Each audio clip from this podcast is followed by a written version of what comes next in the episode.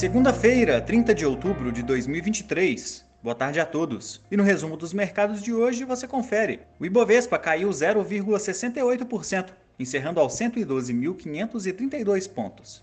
O Boletim Focus atualizou a projeção para o IPCA ao final de 2023, com a mediana recuando pela terceira semana consecutiva e atingindo 4,63%. Na agenda do dia, houve atualização de outro importante indicador de inflação, o IGPM de outubro, que avançou 0,5% no mês e acumulou deflação de 4,57% na base anual. Já o CAGED evidenciou criação líquida de mais de 211 mil vagas de empregos formais em setembro, acima da expectativa. Como outros destaques, as ações da Braskem recuaram 5,47% após a companhia divulgar relatório de produção e vendas, evidenciando, entre outros pontos, queda de 21% no terceiro trimestre em seu volume de vendas de principais químicos no mercado brasileiro em relação ao mesmo período do ano anterior.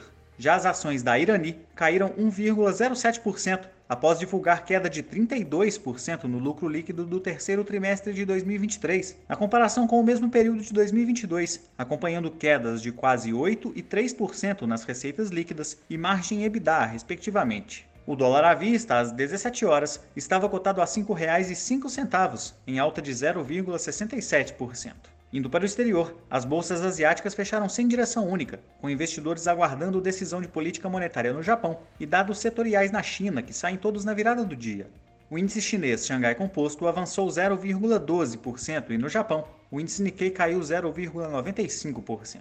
As bolsas europeias avançaram. Na zona do euro, o índice de sentimento econômico em outubro caiu além do esperado, enquanto na Alemanha, o dado preliminar da inflação ao consumidor em outubro recuou e atingiu 3,8% em 12 meses. Já a primeira leitura do PIB alemão mostrou retração de 0,3% no terceiro trimestre em relação ao mesmo período do ano anterior, reacendendo discussões de uma recessão na região. O índice Eurostock 600 subiu 0,36%.